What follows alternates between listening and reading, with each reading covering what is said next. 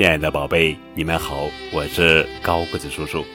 今天要讲的故事的名字叫做《当一次小尾巴》，作者是张秋生，文图。不管猪爸爸走到哪里，后面总跟着胖墩墩的小小猪。小小猪的好朋友小刺猬对他说：“小小猪。”你老跟在你爸爸的后面，真是你爸爸的小尾巴。小小猪说：“我才不是什么小尾巴呢，那你是什么呢？”小刺猬好奇地问：“你来当一次我们的小尾巴，不就知道了吗？”呃，行，小刺猬笑着说：“我我就来当一次你们的小尾巴吧。”猪爸爸在前面走，小小猪跟在他的身后。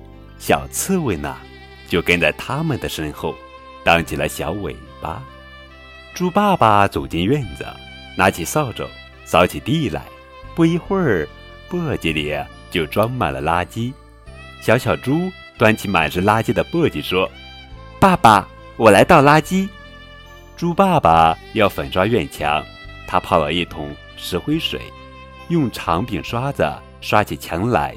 小小猪。跟在后面说：“爸爸，我来提石灰桶。”刷完墙，猪爸爸要给院子里的小树、小花松松土、修修枝叶。小小猪跟在爸爸身后，他不声不响地给小树、小花浇水、捉虫子。